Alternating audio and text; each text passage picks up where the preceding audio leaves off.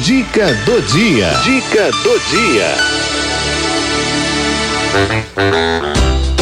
Saúde, saúde e desenvolvimento das crianças. Com o doutor Marco Antônio Ramos.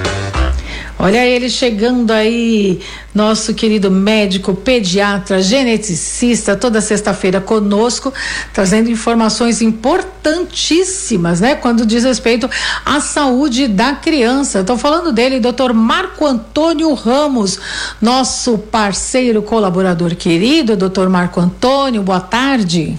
Boa tarde, Cidinha, boa tarde aos nossos ouvintes. Tudo bom? Tudo bem. Prazer. Hoje nós vamos falar sobre um tema muito importante, Muito mesmo. que é o câncer infanto-juvenil. É verdade. Ah, ah, no dia 23 do mês passado, foi comemorado o Dia Naciona- Nacional de Combate ao Câncer Infanto-Juvenil. Né? É, esse dia é importante porque ele comemora os avanços da ciência no combate a essa patologia genética tão grave e que literalmente destrói, ah, desestrutura famílias inteiras, né? A gente ah, ter uma criança com câncer dentro do- da sua residência abre uma expectativa muito grande de tratamento, de prognóstico, né? Então, isso é uma situação muito forte para a família. E agora a gente, com o progresso dos tratamentos, de diagnóstico precoce, a gente tem mesmo que comemorar, viu, Cidinha? É, que a né? gente tem altos índices de cura e de tratamento e de cura, né? Graças a Deus. né? Ah, esse, essas, essas doenças relacionadas ao câncer infantil, elas ainda são, quer dizer, acabaram se tornando, ah, devido ao controle de saúde, né, desnutrição, ah, que melhorou muito nos últimos ah, anos, né, no nosso país, que é o controle de, ah, ah, de, da saúde das crianças até um ano de idade melhorou bastante. Então a gente considera que o câncer infantil agora é a primeira causa de morte de crianças entre 1 e 19 anos de idade. Né? E dentre as causas de morte, ele ocupa ah, a porcentagem de 8%. Então, 8% das crianças que morrem acima entre 1 e 19 anos, e 19 anos de idade, a causa é o câncer infanto-juvenil. Tá? Então as pessoas perguntam, né? Ah, o que é o câncer infantil, por que, que ele é diferente do câncer do adulto, como é que a gente faz o diagnóstico, né? É a grande preocupação dos pais, né? Como é que eu vou determinar, verificar que meu filho ah, ah, está apresentando uma doença tão grave assim, né? Então primeiro eu vou falar mais ou menos dos tipos de câncer ah, infantil que existem, né? É, eu ia perguntar isso. É, tem, tem alguns específicos mais para criança e adolescente, diferente Isso, dos adultos? A criança ela tem cânceres, tipos de câncer bem específicos, né? Uma das causas é que a grande maioria deles são tumores ah, que têm, ah, se originam de tecidos embrionários, que é os tecidos ah, que formam os no- nossos órgãos e estruturas, né?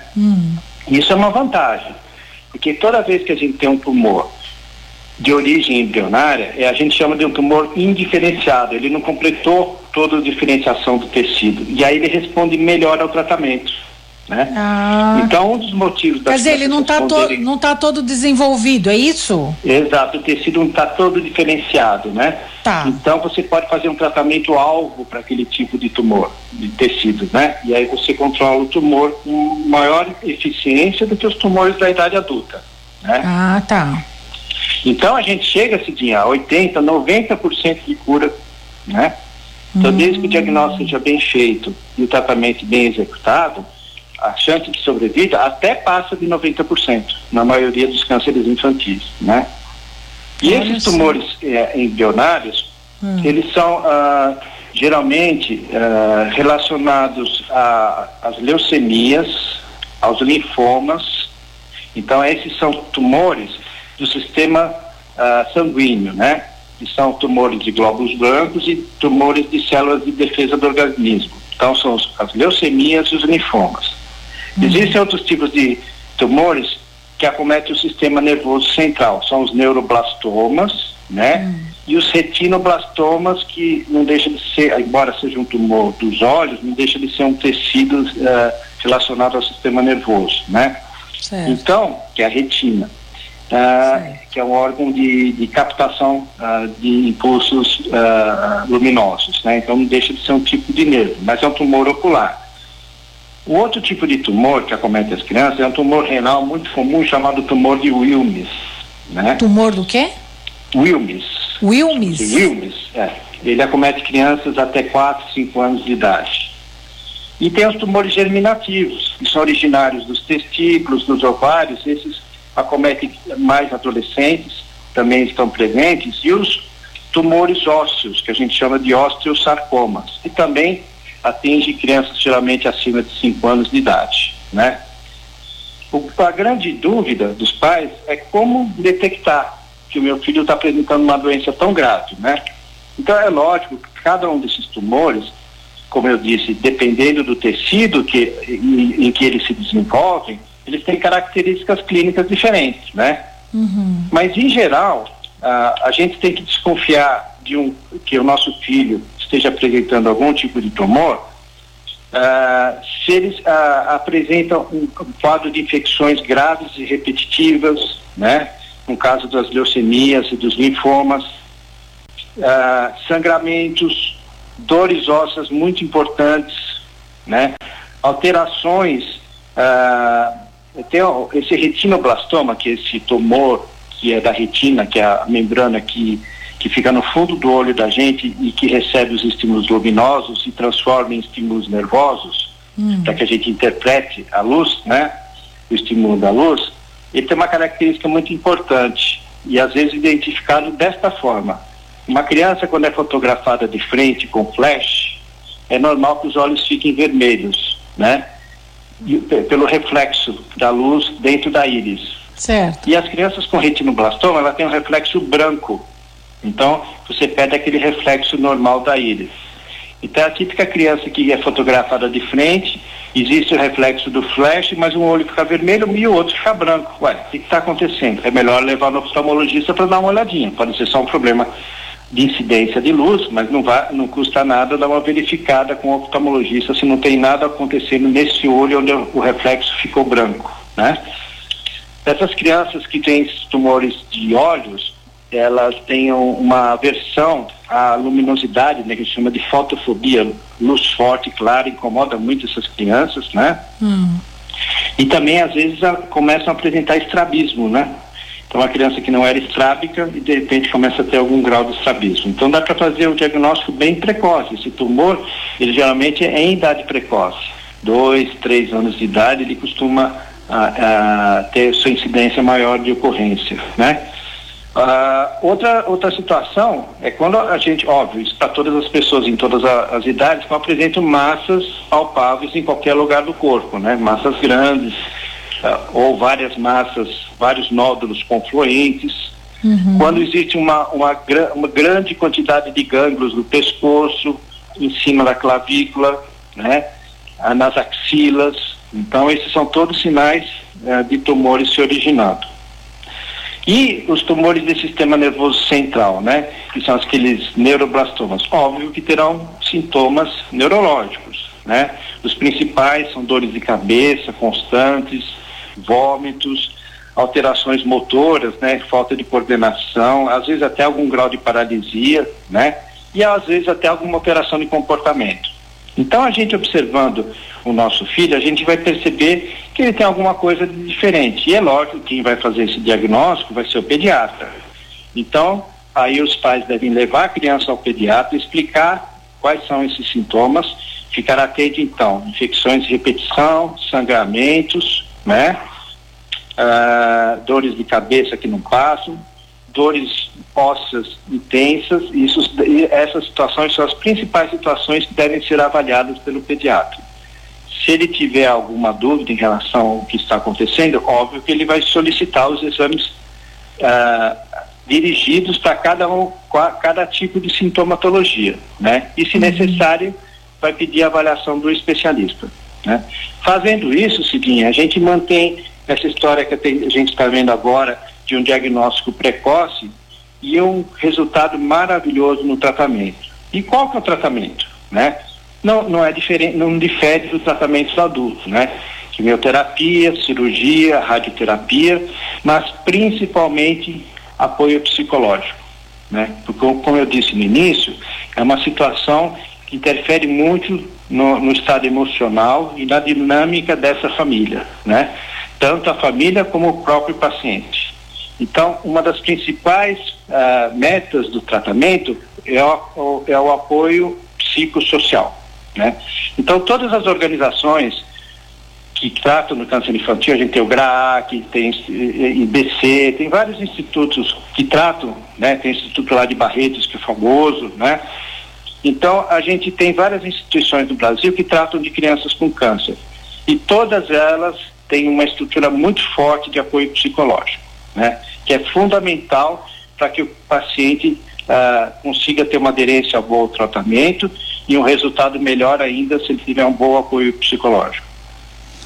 É, a gente sabe que o, o câncer é, um, é, uma doença que que assusta a gente que, né, de, de certa forma continua assustando muito muita gente, apesar da gente saber que quando que tem tratamento, né, doutor, sobretudo quando ela é, é descoberta logo no início, mas a parte boa aí de, dessa nossa conversa é saber que é, o câncer infanto-juvenil, né, ele ele tem uma cura ainda mais rápida, né? É assim, Isso. É, por conta, eu, eu gostei de, dessa parte que o senhor falou. É, como é que é que não está desenvolvido? O que, que é que o senhor disse? Então, porque os tecidos, os tecidos embrionários é. são os principais causadores desses uh, tumores infantis, né? Uhum. principalmente os mais precoces, né? Uhum. crianças menores. E por eles não estarem bem diferenciados, esses tecidos, eles não estão. Eles vêm de tecidos que estavam se diferenciando, né? Uhum. Então, eles é, res, respondem muito bem ao tratamento. Né, com a quimioterapia ou com a radioterapia. Não, né? e, e, também a outra boa notícia que mesmo para os adultos, né, doutor? Hoje em dia, né, a, a ciência está bem evoluída e, e todo e qualquer é, problema de saúde que a gente tenha, se, se ele é, é detectado, né, em tempo, tudo tem jeito, né? Exato, exato. Eu acho, Cidinha, a gente tem relativamente eh, boas instituições para tratamento de qualquer patologia no Brasil, uhum. né? É lógico que elas não estão totalmente distribuídas no nosso uh, no nosso continente, né? Estão muito concentradas nas capitais, né? uhum. né? Algumas delas, eu falo uh, em nome lá na Escola Paulista de Medicina, da Universidade Federal de São Paulo, onde eu trabalho, né? E que eu sei das dificuldades do hospital para manutenção do tratamento aos seus pacientes, né? Às vezes de, de, de falta de dinheiro até para comprar comida para os pacientes, né? Uhum. Então, embora a gente tenha esses grandes centros, muitas vezes a, o suporte financeiro público não é adequado. No caso, eu estou falando de instituição federal, né? Que a gente está vivenciando isso há mais ou menos uns dois ou três anos e não receber verba suficiente, principalmente do governo atual. Então os pacientes ficam meio que sem ter suporte para o tratamento, né? Embora as equipes sejam de primeira linha no mundo, né? Uhum. Agora, ah, então ah, eu acho sempre, sempre achei, né, que o serviço público, o SUS, nunca foi tão ruim assim. Agora o acesso ao tratamento é complicado, né?